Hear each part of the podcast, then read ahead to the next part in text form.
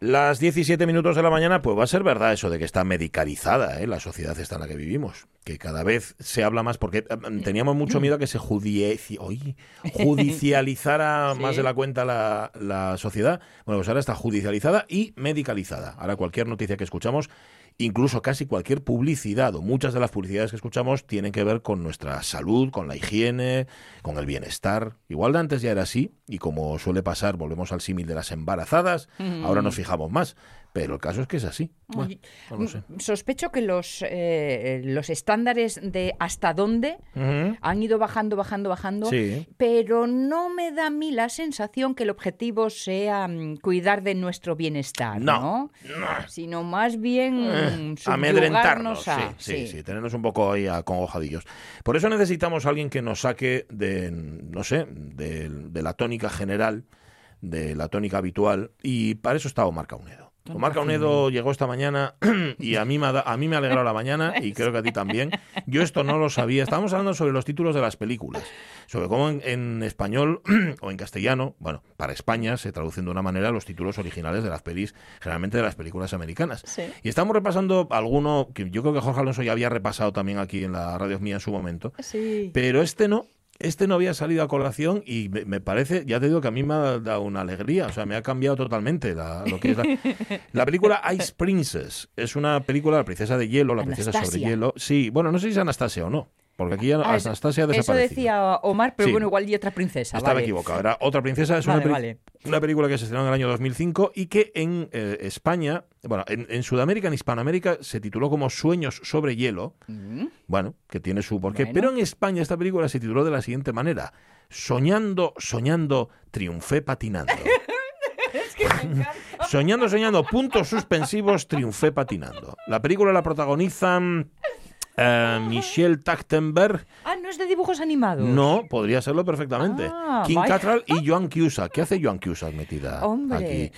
Triunfé patina, soñando, soñando, triunfé patinando. y yo ya solo las risas que nos acabamos de hacer con esta tontería, ¿eh? ya merecen la pena, nos salvan del, de este marasmo en el que estamos viviendo ahora mismo. Así que Caunedo, Gracias, gracias. No, eres ya solamente el báculo, o no será solamente el báculo de nuestra vejez, sino que ya en nuestra segunda edad, que es en la que estamos ahora mismo. La alegría de nuestro presente. Sí, señor. Hoy viene, por cierto, que no la ven, pero yo tengo que decirlo, ya me conoces, Avellaneda, hoy viene de TJ. Ah, Avellaneda. Se ha puesto la gorra de TJ. Es que no me dio tiempo a ponerme monísima por la mañana. Pero estás muy mona. ¿eh? Vengo de Te queda muy bien la gorra. Es muy difícil ¿eh? que a alguien le queden bien las gorras. Mira Caunedo que da pena verlo con esa gorra que lleva. En cambio, en cambio a ti Avellaneda te quedan bien. Es que pelo corto, muy corto me queda muy bien. Sí. Las guapas es lo que tenemos. Eso es verdad. Eso es verdad. Yo llevo pantalones verdes y sabes lo que dicen, ¿no? Sí. Que el que, de verde se viste por guapo se tiene. Es verdad. Lo que pasa es que yo solo llevo el pantalón. ¿no? Y además es un verde, que decir, verde musgo. Sí, sí. Como oscuro. Así, como serio, ¿no? Sí, sí, sí. Iba a decir apagado, pero no. Bueno, bueno, se ha apagado, sí. Tampoco, ¿sabes? Porque a mí... Ya le das tú la luz conveniente. Pantalones color caldera y eso no llevo, de momento, ¿eh? Estos reventones, estos que te saltan los ojos, que parece que vas tapizado sí. en lugar de ir vestido. Bien, eh, ¿qué tenemos hoy en nuestro Facebook? Pues una pregunta de algo mm, así de lo que hablamos hace unos días, pero de, como de pasada. Uh Yo creo que el viernes salió el tema de la cantidad de cosas que antes hacías y ahora no haces porque han cambiado los usos y las costumbres. Y nos acordábamos de lo de escribir cartas. Sí. Pues escribir cartas ahora mismo ya se escriben muy pocas. Te las escribe el banco y solamente cuando tienes un descubierto o algo así. Y, cada vez menos Cada vez menos, sí, sí. Y cada vez menos porque además ahora... Te cobran la carta, el papel y todo, el todo, todo, absolutamente. Pero yo que sé, hay otras muchas cosas ¿eh? que no se han hecho y que, no se han hecho, que hacíamos y que ahora han dejado de hacerse. ¿Has llamado a Jorge Alonso tú? ¿Te llamado? Que sí, ah, que no, que no, dice que, que no. te contesta. Ah, que no te que no, que a Jorge Alonso que te está llamando desde hace un rato, pero que no le contestas. Digo, esto para que os pongáis de acuerdo. Los de, de, eso del banco que mencionaste, a ver si algún día hablamos sobre los bancos y sus condiciones. A lo mejor en el Facebook, no sé. Bueno, ¿eh? podría ser. Porque eh, mm, lo que está claro es que hoy en día, en la vida moderna, y eh, últimamente más a más, si no tienes una cuenta bancaria no puedes funcionar. Por ejemplo, cobrar la nómina, sin ir más lejos. Vale, si es un, una, algo obligatorio obligatorio en tu vida, mm, ¿te pueden apretar las cosquillas? Ya, ya, ya. ¿Cómo lo hacen? Pues mira, Claro, pues si, a ti se retrasa al llegar la nómina, ¿tú qué culpa tienes? Ah, claro. ¿eh? ¿eh? eso lo hablaremos otro día. Pero ahora vamos a esto. Cosas que igual los bancos, mira, puede ser una buena cosa. Yo antes iba al banco y ahora no voy. Por ejemplo, cosas que hemos dejado de hacer y que antes eran habituales. Ponemos algunos ejemplos. Escribir cartas, llamar desde una cabina, comprar la leche en bolsas, que antes se compraban en bolsas, Ponerle carreta a la cámara de fotos, que es una cosa que, bueno, pues no, ha dejado de hacerse. Y lo ilustramos en nuestro Facebook con, una, con un fotograma del verdugo. Y ah. esto viene a cuento porque celebrando con días de retraso, pero vamos, de manera entusiasta, el décimo aniversario de la muerte de Luis García Berlanga, o conmemorando, mejor dicho, a celebrar una muerte también es una cosa muy fea. Hoy hablaremos justamente de la España de Berlanga. Pero a lo que vamos en el Facebook, cosas que antes hacíais y ahora ya no se hacen, o ahora habéis dejado de hacer. Ponedlo o llamadnos al 984 10 50 48. Y esta es la sintonía del programa. ¿eh? La radio es mía. Pachi Poncela. Pues algún problema de comunicación tenéis ahí, ¿eh? Mm, porque de verdad, Jorge, de verdad que no está intensivo. bueno, no se hablan. ¿Os habéis enfadado? No se comunican. ¿Qué hicisteis el viernes? Nada, posiblemente nada y por eso ahora no, no se hablan entre ellos. Bueno, enseguida llega Jorge Alonso también, Sonia Villaneda ya está aquí preparada, Omar Canedo también y Pachi Poncela. Bien, eh, esta semana va a ser una semana un tanto especial, tanto en la radio mía como en el resto de la programación de RTPA, porque el viernes, el día 20, se celebra el Día Universal de los Derechos de la Infancia. Thank you.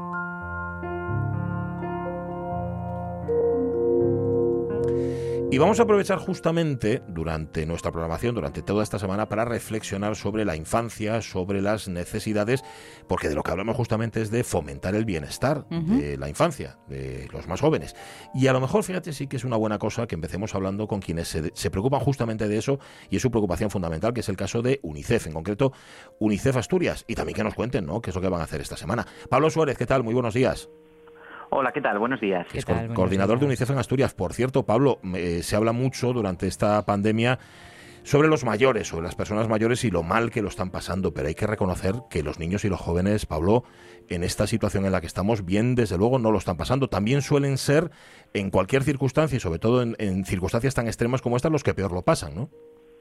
Sí, sí, es totalmente cierto, ¿no? Lo que comentas. Nosotros desde UNICEF, pues eh, es una de nuestras partes del trabajo. ¿no? Queremos llamar la atención de que bueno que esta crisis sanitaria y, y también crisis económica pues eh, ya está teniendo y se, avecina que además tenga un impacto muy muy alto pues en los niños o en las familias con niños como ya pasó en la anterior crisis en este caso económica que, hubo hace unos años ¿no? eso porque lo que les pasa a los adultos a, a los chiquillos o, y a las chiquillas llega reflejado y seguramente también multiplicado pero en este caso también hablamos yo que sé de la situación que se vive la situación educativa que se vive o el ocio ¿no? de, de, de los chicos y de las chicas que no pueden vivirlo como lo vivían antes de la pandemia Sí, efectivamente, ¿no? Es una, es una realidad. Durante, bueno, cuando fue ese primer confinamiento que tuvimos todos antes del verano, pues se dieron situaciones, ¿no? Donde, bueno, chicos y chicas nos llamaba mucho la atención de los que están trabajando en nuestros grupos de, de UNICEF, pues eh, cómo les afectaba, ¿no? Eh, pues eh, mentalmente pues esa situación de no poder eh, disfrutar del ocio, también de la educación, ¿no? Ese cambio tan radical que en unos meses se ha producido en la educación de los niños, de las niñas y los adolescentes, ¿no? Entonces, es cierto que, el impacto que ha tenido y que está teniendo es altísimo y, ellos al final no son ajenos ¿no? a esta situación que estamos viviendo. Una situación especial que yo no sé si ha obligado a UNICEF Asturias, a UNICEF en, términos generales, eh, volcarse en lo urgente y si eso ha hecho perder un poco de fuelle en lo importante. Es una, respuesta bastante compleja. Es cierto que nosotros como UNICEF hemos tenido que adaptarnos. Eh, ninguno de nuestros planes estaba pues eh, atender en, este caso a, una emergencia sanitaria como la que se está produciendo en nuestro país y bueno nos obligó pues en los primeros meses eh, estuvimos colaborando con con nuestro país en la distribución, por ejemplo, de suministros sanitarios. Recordaréis eh, pues aquella falta que había de, todo tipo de, material sanitario de protección, de mascarillas, de guantes. Entonces, bueno, UNICEF en aquel momento nos pusimos a disposición de las autoridades sanitarias, algo que no pasaba desde hace casi 50 años, puesto que nuestro país era un país, eh, pues eh, no era un país receptor de ayuda de UNICEF, ¿no? Desde hace ya de los años 70. Y bueno, pues tuvimos que adaptar a todo el equipo y todas las actuaciones, pues para poner aquello que teníamos en disposición del sistema de salud, pues para poder proteger a, la gente que más lo necesitaba, ¿no? Bueno, vamos a hablar de, de, lo que hacéis. A ver, estamos en una situación extrema, o en una situación, desde luego, un poco, eh, un mucho excepcional con respecto a lo habitual. Pero, em, eh, ¿cómo trabaja UNICEF Asturias? ¿Con quién trabaja? Y sobre todo, una cosa interesante, ¿qué pito tocan los chiquillos y las chiquillas? Es decir, ¿esto es de adultos para los más jóvenes o, mm. o también los más jóvenes pueden participar? De hecho, deben participar. Sí, un poco lo que comentabas al principio, ¿no? Esta semana los derechos de la infancia hay que protegerlos y hay que promoverlos cada día que pasa, pero es, es cierto que esta semana que se cumple el aniversario de la Convención de los Derechos del Niño, pues eh, es un buen momento, ¿no? Como siempre que hay un Día Internacional de algo, ¿no? Parece como que hay que llamar más la atención sobre el tema. Hay que llamar la atención todos los días sobre los derechos de los niños, pero es cierto que esta semana, pues en concreto, queremos pues poner un poco también eh, en la sociedad en general, en la sociedad asturiana en este caso, pues para que tengan esa mirada, ¿no? Hacia, hacia los niños, esa mirada especial y, y sobre todo hacia hacia esos derechos, ¿no? Porque, mm. bueno, muchas veces, eh, pues eh, a cualquiera que le preguntes, ¿no? Hay derechos eh, a la educación, a la salud, a muchas cosas, pero también los niños tienen un derecho muy importante para ellos, que es el derecho a ser escuchados, ¿no? A que les escuchemos. Y eso es un poco lo que este año traemos para, para un poco para, para poner sobre la mesa, ¿no? La importancia que tiene, pues, escuchar a los niños y niñas sobre, pues, lo que están viviendo, lo que les está pasando en el día a día, por ejemplo. ¿Y qué cauces se crea? ¿Qué cauces pone UNICEF a disposición, eso, de los más jóvenes? Aquí en Asturias, por ejemplo, eh, quizás el, principal, la principal herramienta que tenemos de trabajo es un programa que se llama Ciudades Amigas de la Infancia, que lo que promueve es que los consejos asturianos pues generen estructuras, de, entre otras cosas, ¿no? que hagan políticas de infancia en general, pero bueno, entre esas políticas de infancia pues están la generación de esas estructuras de participación infantil. ¿no? ¿Qué quiere decir eso? En Asturias hay ahora mismo unas 45 estructuras, calculamos, porque ahora es muy difícil, ¿no? que unos 1.500 niños y niñas forman parte de ellas y lo que se promueve es pues que pues que se consulte la voz de la infancia, ¿no? Y sobre todo pues que los municipios, los ayuntamientos, las entidades que trabajan en el ámbito local pues tengan esos canales pues para, para consultarles, para preguntarles lo que piensan, para que también ellos se sumen a cuando se va a realizar determinada acción o para cualquier cosa que ellos siempre están a disposición. En Asturias funcionando todos estos grupos que Pablo Suárez nos describe, pero eh, el Consejo Estatal de Participación Infantil y Adolescente eh, está a puntito también de ser una realidad, ¿no? Sí, es, un, es uno de los grandes retos, ¿no? La, la participación infantil a nivel local en los ayuntamientos pues algo que ya viene de años atrás. En Asturias pues podemos hablar desde el año 2006-2007 que se iniciaron los primeros eh, grupos en Avilés y en La Viana, pues hasta hoy, ¿no? Que se han generado esos 45 grupos, pues nació de abajo hacia arriba, ¿no? Es decir, eh, pues era como muy cercano, ¿no? Que los ayuntamientos consultasen a los niños pues sobre aquellas cuestiones que sobre todo iban destinadas a ellos. Eso fue hacia arriba y fueron los propios chavales, y además nosotros aquí lo, vivimos en primera persona, como nos decían, ¿por qué nos preguntan desde el ayuntamiento y no nos preguntan desde, desde el Principado o desde el, o desde, el Estado? ¿no? Entonces, fue una de las principales reivindicaciones que llevan haciendo durante estos años y, bueno, es una de las eh, labores que desde las organizaciones y los propios chicos estamos haciendo, ¿no? que se ponga ya en marcha pues ese Consejo Estatal, porque al final no tiene lógica que se les pregunte para unas cosas sí, para otras no. ¿no? Totalmente. Y, y luego también que los habrá, mm, bueno, más desconfiados que otros.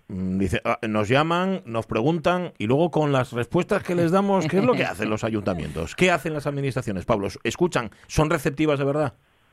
Eso depende, a, depende de quién le preguntes, ¿no? Estoy convencido que a cualquier alcalde o alcaldesa de una ciudad amiga de la infancia que le preguntes, pues te dirá que sí, que los niños de su municipio son muy escuchados, pero si les preguntas a los niños son muy críticos en general, ¿no? Es cierto que la participación siempre, cuando se inician en un buen proceso de participación, pues siempre se pide más, siempre va más, pero es muy cierto que ellos son muy conscientes del sí y también del no, porque hay muchas ocasiones donde hay cuestiones que son inviables, ¿no? Pues eh, bien por económicamente, por el contexto en el que se solicitan por muchas cosas. Pero es muy cierto y nosotros hemos acompañado muchísimos procesos en muchísimos sitios de Asturias donde ellos son, eh, pues se dan cuenta perfectamente cuando reciben un no por respuesta, que es muchas veces igual que cualquier adulto, porque al final eh, lo importante de este derecho que tienen estos niños a que les escuchen es que también les sea devuelta pues una contestación respecto a esas peticiones que hacen. Es que un no razonado es muy diferente a un silencio. ¿Y qué piden?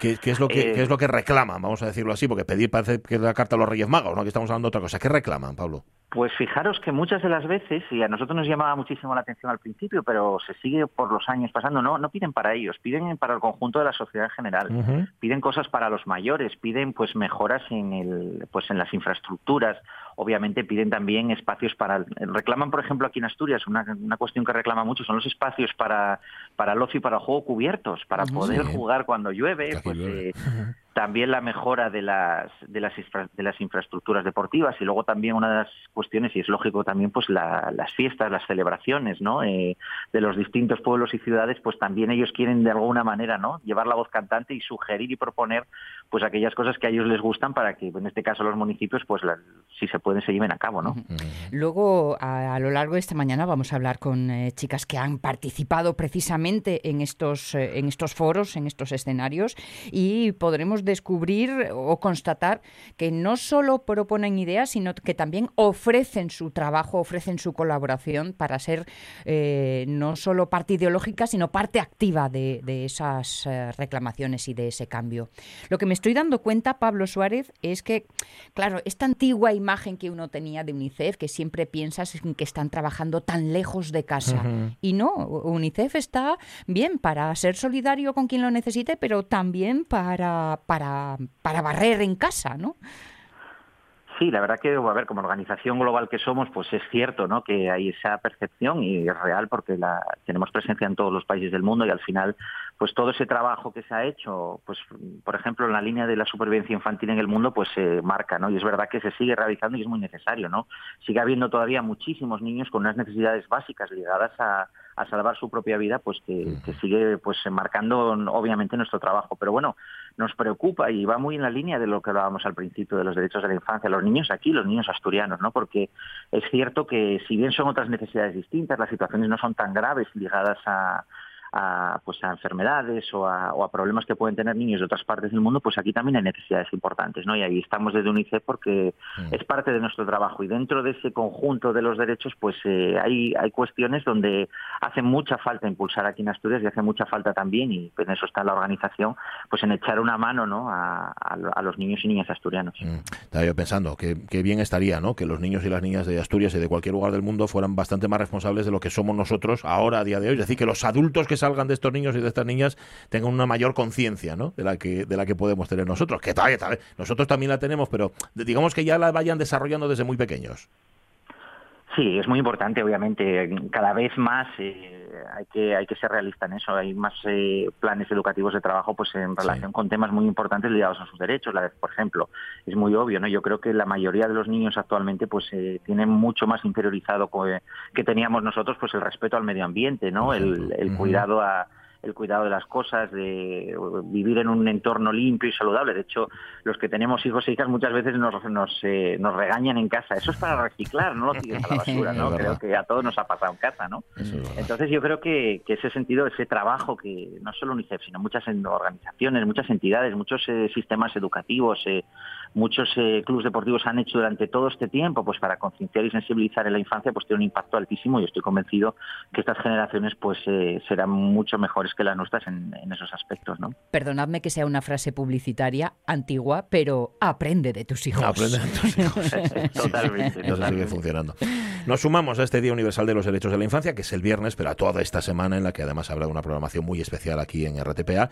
Nos sumamos a esos esfuerzos, más que buenos deseos, ¿eh? son esfuerzos, que es más interesante, de UNICEF aquí en Asturias. Pablo Suárez, coordinador, muchísimas gracias, un abrazo. Muchas gracias a vosotros, un abrazo buen Día, buen día. Pues mira, 45 grupos, ¿eh? nos decían toda Asturias, de chavales y de chavalas que están ahí trabajando, que trabajan mucho, además me consta, me consta porque lo tengo en casa, y además trabajan, pues eso, para decir, oiga, que, que nosotros estamos aquí y reclamamos derechos, y muy importante desde abajo hacia arriba, ¿eh? que sean ellos quienes digan, no, no ese paternalismo, esa condescendencia, sino que reclaman derechos y ponen las manos en la masa. Totalmente. ¿Eh? Que no vale solo piquito piquito. Sí, trabajar, muy importante. Bueno, hoy en la infancia, mm, ¿cómo decirlo? Destrona a la edad, la serena edad madura de nuestra abu, de Josefina Martínez. Hoy hemos hablado con Pablo Suárez, pero le mandamos un beso desde aquí a José y a Ramón, que está muy bien, ¿eh? Están estupendos los dos, así que nada, nos alegra mucho. Y en la segunda hora de la radio mía vamos a hablar con Claudia, con Ángela y con Celia. Eh, Claudia y Ángela de la Viana y Celia de Candamo. Han participado en los respectivos eh, grupos del Foro Joven. Foro Joven del Observatorio de la Infancia, que es como se llama. Y aparte de todo eso, como tú decías, se han puesto manos a la obra y han conseguido cosas muy interesantes. Para que veáis que no solamente pedir, sino que también se consiguen De alguna forma hemos hecho la teoría ahora, entre comillas teoría, así que conoceremos también la práctica. Sí, señor. Ya está Jorge Alonso ahí recuperado para nosotros. ¿Qué tal, Jorge? Buenos días. Hola, ¿qué tal? Uy, Hola, entra como un cañón, entra ahí con una fuerza ¿eh? Imposible. Bueno, pues si estás preparado, contamos noticias. Venga, va. La radio es mía. Cumple 80 añazos Glenn Campbell. Glenn Travis Campbell. El autor Campbell, Campbell, Hunter Campbell, Show, Hunter Moore, Hunter qué, Hunter Campbell, Pachi Poncela. Eso suele pasar cuanto más solemne te pones. Cuando quieres decir, ¿verdad? Cuando quieres decir una cosa así y, tal, y de repente, eh, cosas que pasen.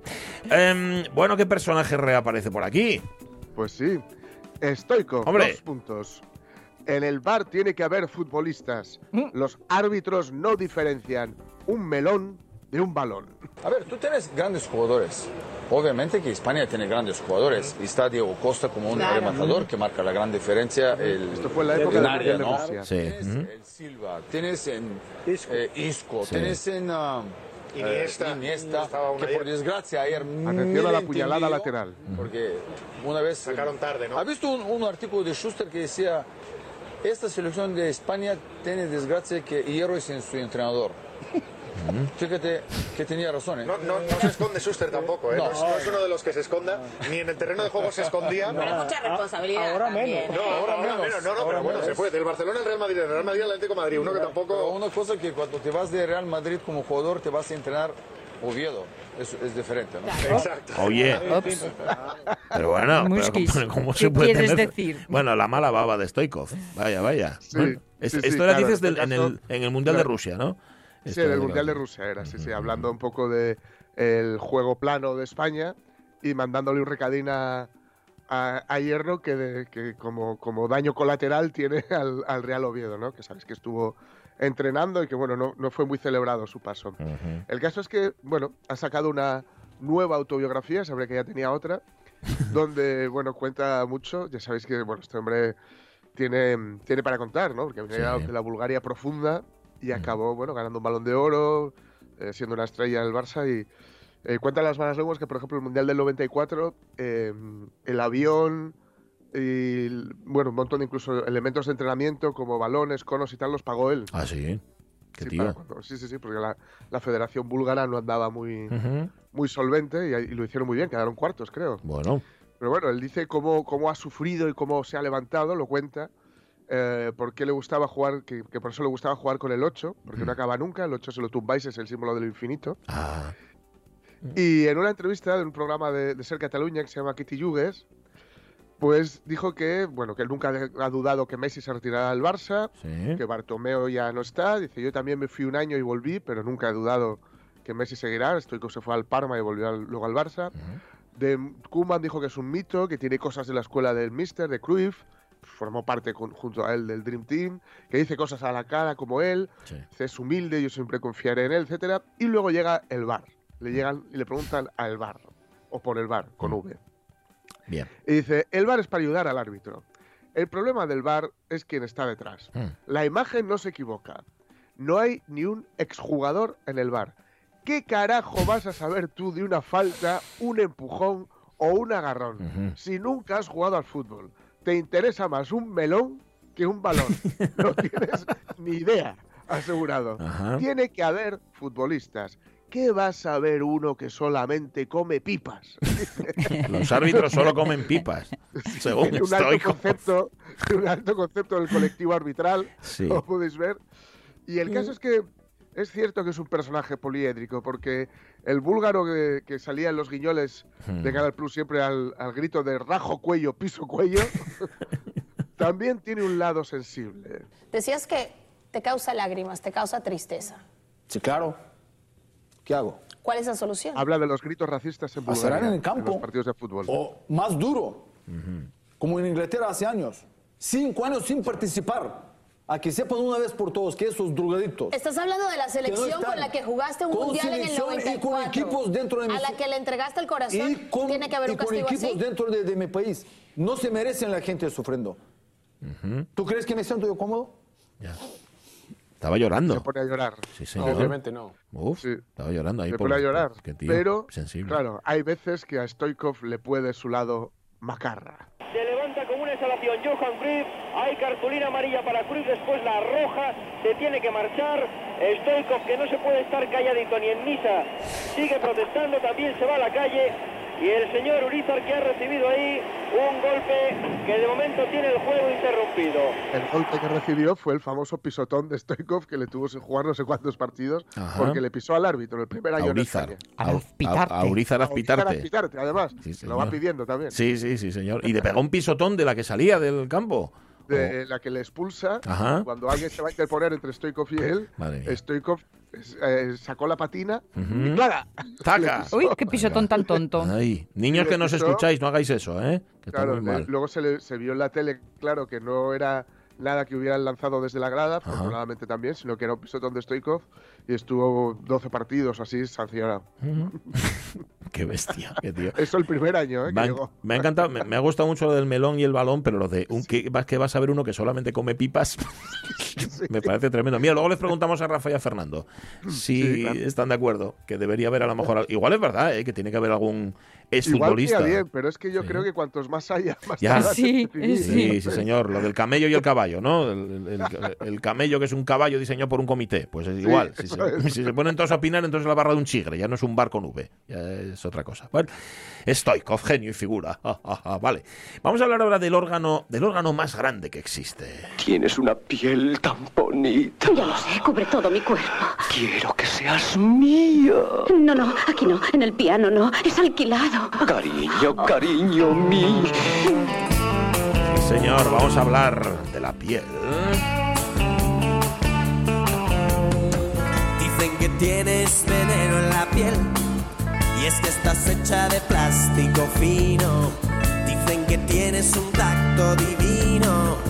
Y quien te toca se queda con. Vamos a hablar de la piel del leopardo de las nieves. El mismísimo. El leopardo de las nieves es una especie protegida. Se prohibió su comercio ya en el año 1975. Pues bien, Juan Carlos I, hemos sabido ahora, recibió en su día un abrigo.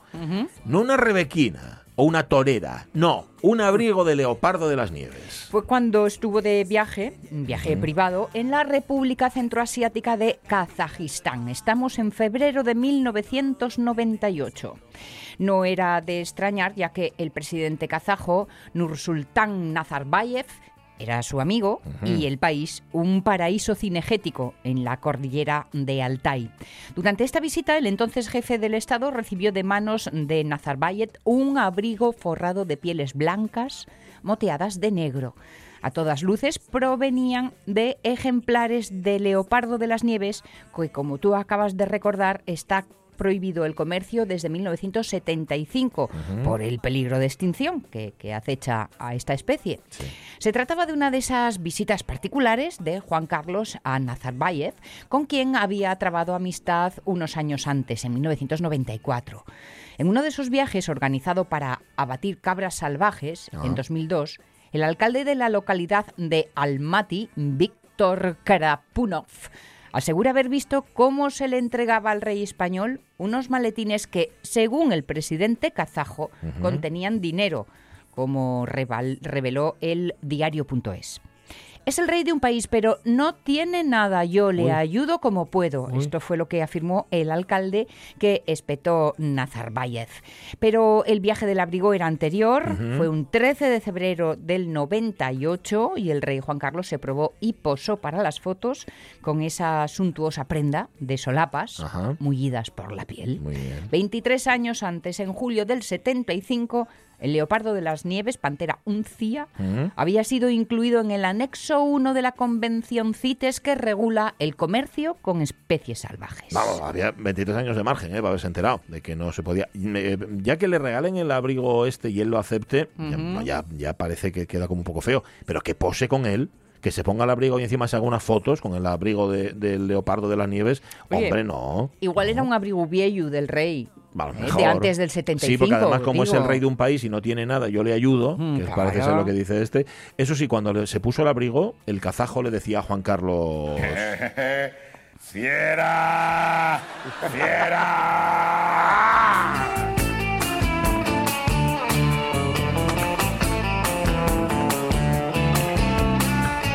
Sí, le quedaba muy bien, ¿eh?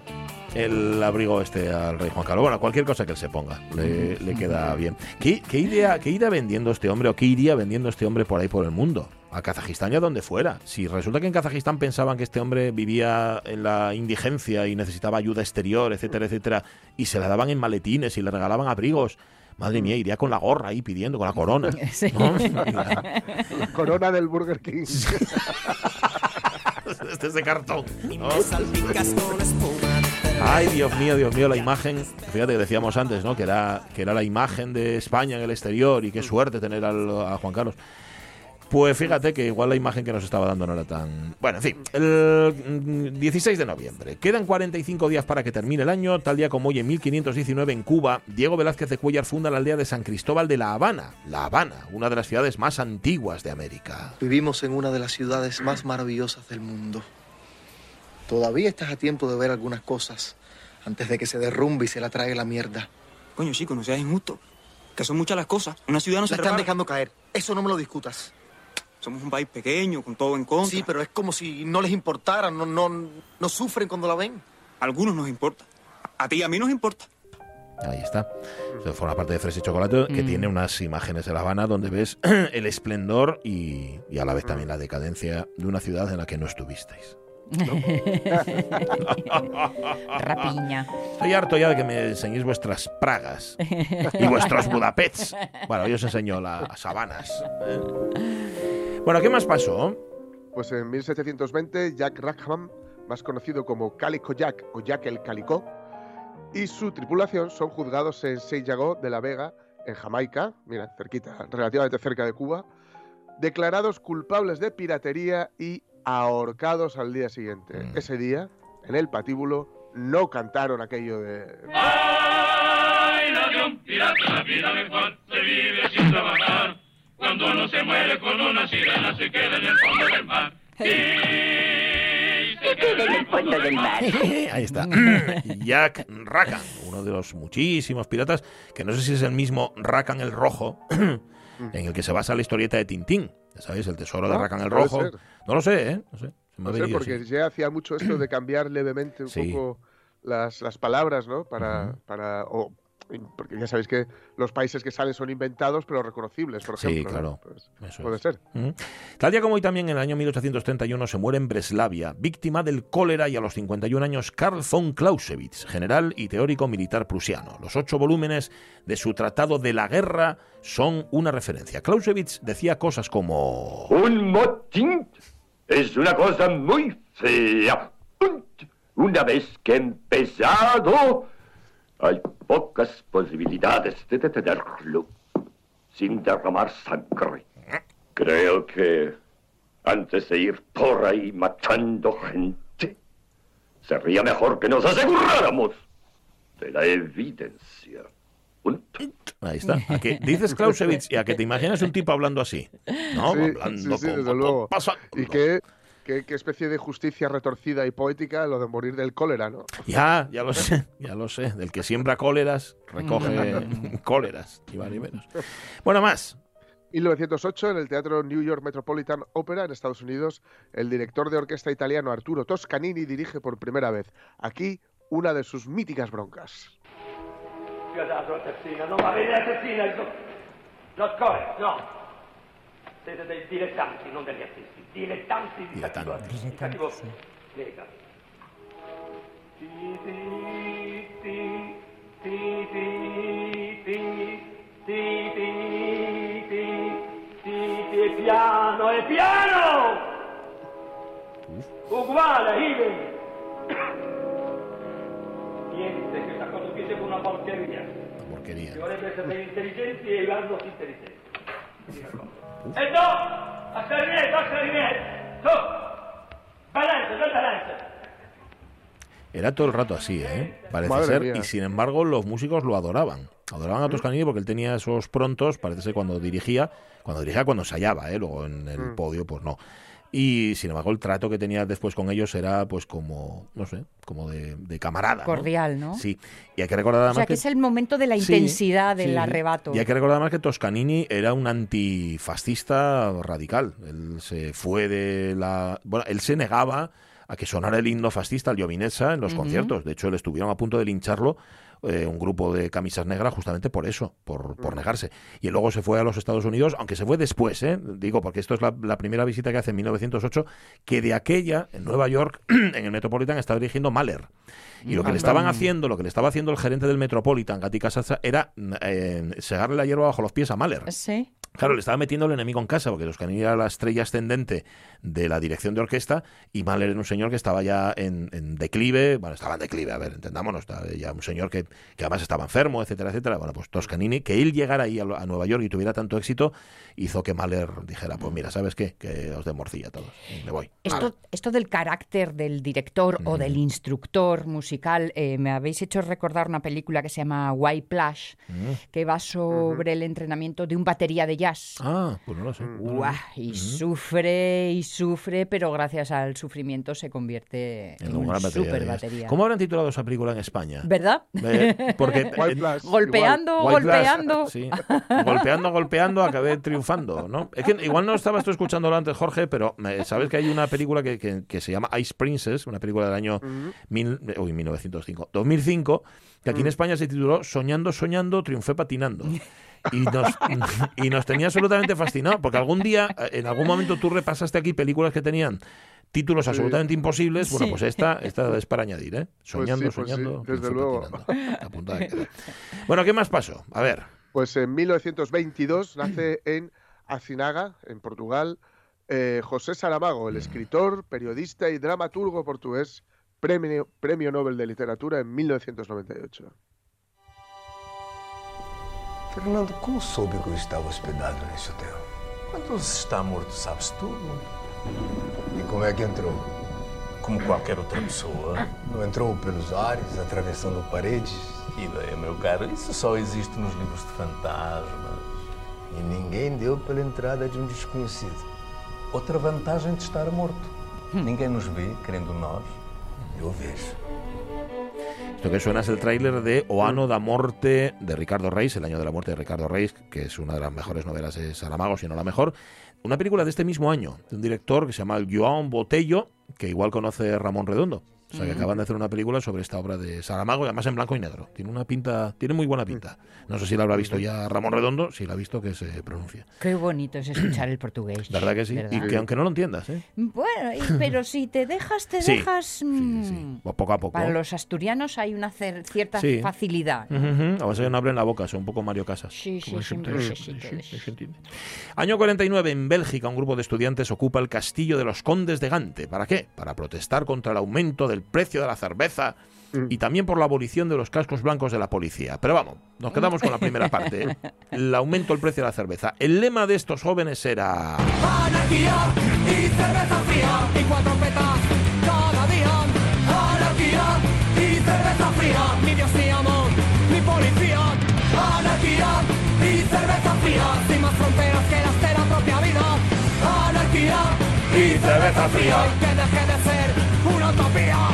utopía. Bueno, bueno, que deje de ser una utopía. Que deje de ser una utopía, la, anarquía. Y, así les va. Y así les va, sí señor, sí señor. Y así les va. Así les va a, los belgas, por cierto, que les va fatal, no sé si lo sabéis, les va mucho peor que a nosotros. No sé por qué digo esto, pero, pero bueno, apuntadlo. Eh, ¿Visteis el partido de España-Suiza, por cierto? ¿O Suiza-España? Eh, no, no, ¿eh? Vaya. Qué pena. Pero iba a preguntarte por los penaltis de, este. No, los, vi, los vi luego. vamos, vi un resumen así de estos amplios y tal. Em, bueno, en fin. Sí, ¿no? Eh, llevaba 25 seguidos metidos. Ya, ya. Y, seguirá tirándolos porque seguramente es de los mejores lanzadores. Pero hay veces que te puede la confianza o el ego y lo de tirar el segundo a lo panenca y mandárselo un pase a las manos del portero, pues en fin. Ya, son cosas. Em, vale, en el año 57, ¿qué pasó en 1957? En el año 57, en la ciudad de de La Habana. Mira, otra, vez. Estuvisteis.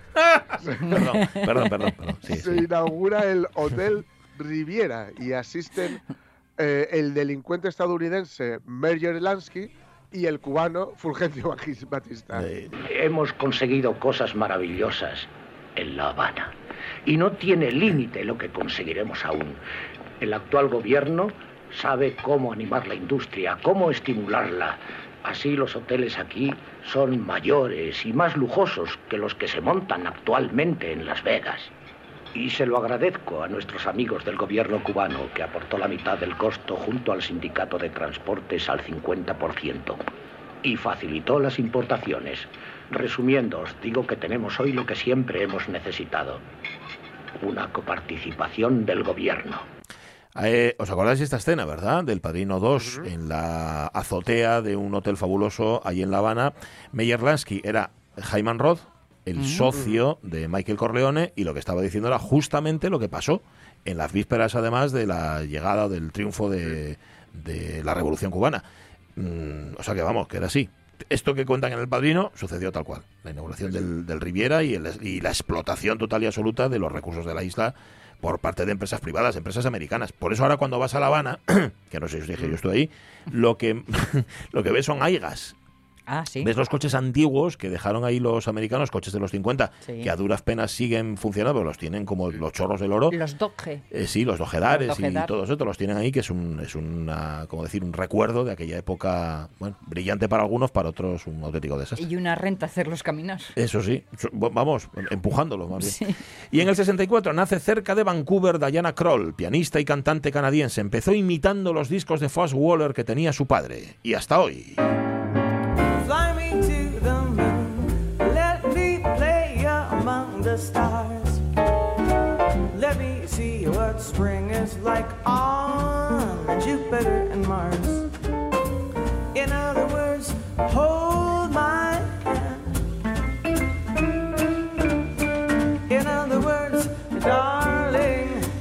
No sé yo, Jorge Alonso, cómo de, cómo, cómo de en serio se toma el mundo del jazz a Diana Kroll. Digo, porque es, es, mm. una mujer que es muy mainstream, una artista que es muy mainstream, perdón eh, por, la, por la expresión, pero a la vez es una musicaza. Entonces no sé, está ahí como entre dos aguas, ¿no? Yo, por la, la, gente con la que cuando empezó a ser muy conocida en España, eh, hablaba, pues gente, pues Manu Molina, de, mm. el baterista y que está dando clases en la escuela Medinerz y tal.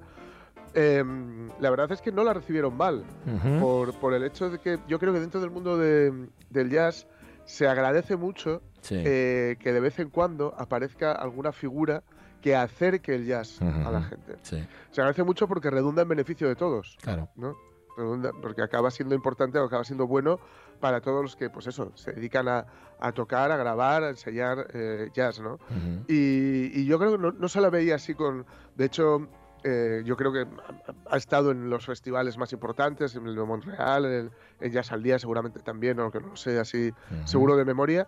Y yo no, no, no, veo esta, esta hostilidad, porque esta hostilidad yo creo que suele, suele estar más en, en, los talibanes de territorios que, que tengan más... Mm, donde haya más oro, más dinero. Sí, sí, sí. Entonces, en este caso, como es un territorio que necesita mucho de la difusión, pues no, no, se la, no se la veía especialmente tal. Y luego encima es que ya canta y toca muy bien. Sí, sí, impresionante, impresionante. Pues nada, Diana Kroll desde el 64, así que cumple 56 años. Y encima ella guapa. Y encima ella guapa. Mm, que ojo, eso también puede que haya quien lo... Para el mainstream, sí. Claro, y que está bien, y otros que lo consideren eh, mira la rubia esta, ¿no? Ya, que, que, que toca el piano, pues toca y canta y hay que escucharla.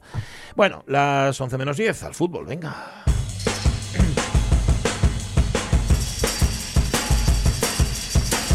El Sporting juega hoy contra el Rayo Vallecano. ¿Cómo está Rafa Gutiérrez Esto? Muy buenos días. Muy buenos días, muy bien. Expectante, tal vez.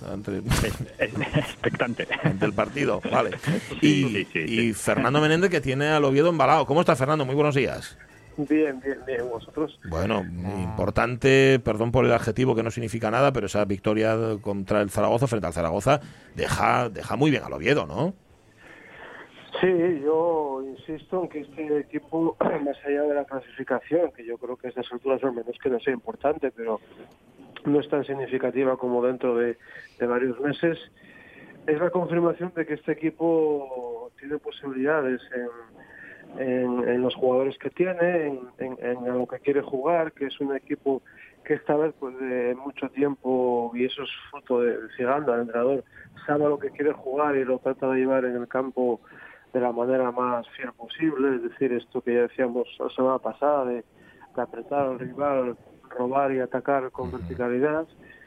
Y bueno, y la oportunidad de ver crecer a, a, figuras y a gente de la cantera pues como Borja Sánchez, ¿no? que, cada vez es más importante en el equipo y, y, la aportación de los jugadores que vienen de fuera que también son muy jóvenes, ahora veo una, una plantilla, un equipo muy joven acompañado de cierta veteranía, ¿no? Como, como Blanco Leso, que el delantero que por fin se estrenó como goleador, aunque yo creo que tiene muchas más virtudes que casi que la de marcar goles, que al equipo le viene muy bien. Bueno, es decir, eh, mm, yo creo que, como siempre lo mantuve en este caso, ni había que ser agónicos cuando tenemos resultados, ni tampoco hay que ser eufóricos, porque como propio Ciganda dice, aquí hay que ser humildes y no hemos ganado nada. Qué prudente es Fernando, no nos das para, mm. para clickbaits. Eh, no, no, pero no, de verdad es lo que pienso. ¿eh? Estoy muy de acuerdo en, actitudes como la de Ciganda, o sea, y no estas actitudes tribuneras que, que son todo nada, cuando en realidad, o sea, Rafa también está de acuerdo, el fútbol da muchas vueltas, la liga es muy larga y, lo único cierto es que los puntos que ganaste este fin de semana ya no te los va a quitar nadie, los que perdiste no te los va a dar nadie. Más allá de eso, queda mucho. Y el Sporting, que ya decimos que juega hoy sin, sin Manu. ¿Todavía no está Manu con, con el Sporting? No, no, no. Tenemos ahí a Manu de internacional. Entonces, claro, al, tener estos jugadorazos que, que tenemos, lo que pasa. Otro día decía Gallego que, que es lo que pasa por tener internacionales. Digo, bueno, tenemos dos, que no está mal. Bueno, bueno está bien. Manu, Manu y Bogdan, pero bueno, la baja de Manu, la baja de Manu significativa porque bueno, yo creo que Manu influye en el juego del Sporting porque es el, mejor del Sporting. Yo creo que uno de los jugadores diferentes que, que están en la segunda que están en segunda división y es normal que todo el, juego, sobre todo el juego de ataque, pase por él. Ahora es la labor de entrenador de decidir, porque tiene lo que pasa es que el Sporting tiene un montón de opciones también ahí de, de cambiar sistema o de jugadores que puede que puede poner en ese puesto. No es en cuanto al puesto, si ahora mismo se lesionara un central con, con Mar Valiente, que está el, otro central sustituto, que está lesionado, sería un problema mayor a la hora de confeccionar un equipo. Ahora, para, para ese puesto de Manu, el Sporting tiene opciones opciones de sobra. Vamos a ver, juega más contra un equipazo como es el Rayo, que tiene un jugador que a mí me, que estuvo aquí en Gijón, que a mí me tiene enamorado siempre, que es Trejo, que me parece otro de los mejores jugadores de la categoría. Sí. Vamos a ver qué pasa. Te lo decía porque, como se habló tanto de la Manu dependencia, que parece ser el único tema, claro, no, al no haber liga lo que sea, entonces pero no hay, no hay a tu juicio Manu dependencia en el Sporting. A ver, sí, sí la hay, porque Manu es un jugador diferente y que influye y que influye muchísimo en el juego, porque claro, tú tienes a uno que, que es mejor que los demás, porque lo es, porque lo ves en cuanto toca el balón, que, que es un jugador diferente, que te puede dar asistencias, que, que el juego pasa por él, es un jugador distinto. Lo que pasa es que claro, suplir a un jugador como Manu sabes que es imposible, porque no, no, vas a tener ninguno en la plantilla que te dé que te dé algo parecido. Eso salvando lógicamente ¿eh? todas las distancias del mundo, que no me pongo yo grandón en esto, es como si al, Barça le falta Messi, pues al Barça le falta Messi y lógicamente influye en el juego del Barcelona, pero a lo mejor en algunas en algunos partidos si le falta un central igual le influye más que. A la hora a la hora de buscar sustituto que, Messi, porque después eh, para Messi tienen a, tres o cuatro que son no, no de su nivel, porque eso no vas a encontrar, pero que le pueden dar eh, prestaciones similares. A mí en el Sporting un jugador, yo lo digo muchos años desde que está en la, primera plantilla, que es Nacho Méndez, que a mí me encanta y creo que si es jugador hombre por hombre, creo que es el que el que lo va a sustituir. Me parece también un jugadorazo Nacho. A ver si, si coges si coges esa continuidad, pero si no, bueno, tiene tiene ahí donde elegir. Ya, Fernando, alguna dependencia en el Oviedo de algún jugador o no? Hombre, se tiende a pensar que podría ser una dependencia la de Borja, ¿no? Pero, pero este Liga ha jugado en varias ocasiones sin él y lo vio y el Oviedo ha solventado partidos eh, sin él. yo creo que una de las virtudes del Oviedo es que, y yo creo que, insiste mucho en el entrenador es que sea un bloque muy compacto. Es decir, de hecho, por ejemplo, eh, los goles en el Oviedo están muy repartidos. Es decir, a pesar de que a pesar de que se ha fichado un 9 que bueno, ya se ya, ya se anticipó, no le caen los goles del bolsillo, como a lo mejor a Ortuño con hasta el Albacete, que en el Oviedo el año pasado fue uno de los pichichis de unos máximos jugadores del campeonato, pero es más jugador de, de, fútbol en el sentido de que de que participa mucho más en el juego baja todas las que le nievan a, a, suelo, porque es que las, las, toca todas y las aguanta todas. Sí, yo creo que, que lo vieron, yo creo que Ciganda da un toque colectivo, pero hay otro jugador que parece que, que hubiera encontrado, ha encontrado su sitio, que es Nahuel Leiva, que es un, argentino natural de Rosario, eh, que, que tiene mucha calidad, que fue internacional en categorías inferiores con España, que son juegos que se le ve mucha mucha calidad, pero no acaba de encontrar su sitio, pues por muchos equipos y parece que llegó Oviedo y que en Oviedo está encontrando su lugar, porque además tiene un punto canchero que, que a un equipo siempre le viene bien. Entonces, bueno, sí, ahí hay jugadores, pero bueno, sí, yo creo que yo subrayaría en el Oviedo el bloque, ¿no? Es un, es un bloque que quiere ser muy compacto, que defiende muy, sube el equipo muy arriba, presiona al rival, bueno, o sea, es, Nahuel, eh, Nahuel, que fue una aspiración del Sporting desde, desde hace muchos años. ¿eh? un jugador que sonó todos los veranos para venir al Sporting. Mira, y, se, lo llevó el Oviedo al final.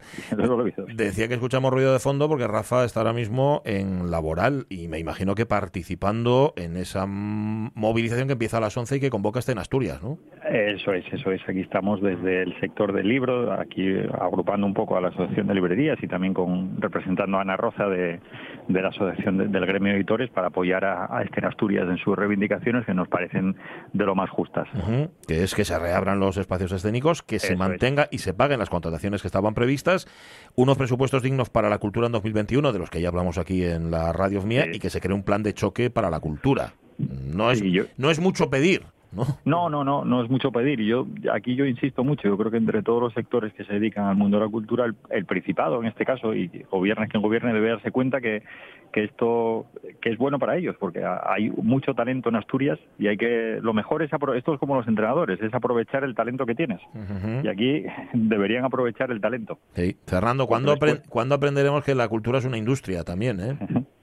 Cuesta, ¿eh? esa lección cuesta aprenderla, ¿eh? cuesta aprenderla. Es que yo no, no, no quiero abundar porque aquí sí que, mucho, y no con el fútbol, se me calienta la boca. Decir, porque, no, porque es verdad, o sea, la cultura, una vez más, por ejemplo, en una situación excepcional como la del confinamiento, ha dado mucho y se le está devolviendo muy poco. Muy poco. O sea, de hecho, hoy todavía hay concentración a las 11 de la mañana, de, en este caso desde el ámbito del teatro, pero vamos, estamos hablando de cultura. Justa, justa, ¿no? ¿Esa es donde está Rafa? Ahora mismo, ahí en la laboral. Aquí estoy. está, ah, genial, Perdón, perdón, perdón.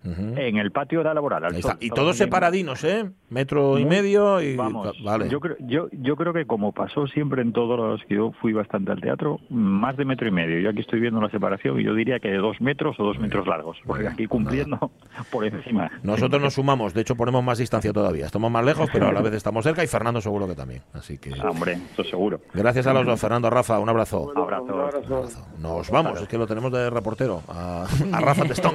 Lo tenemos de envío especial ahí. Nos vamos a las noticias de las 11. Venga, va.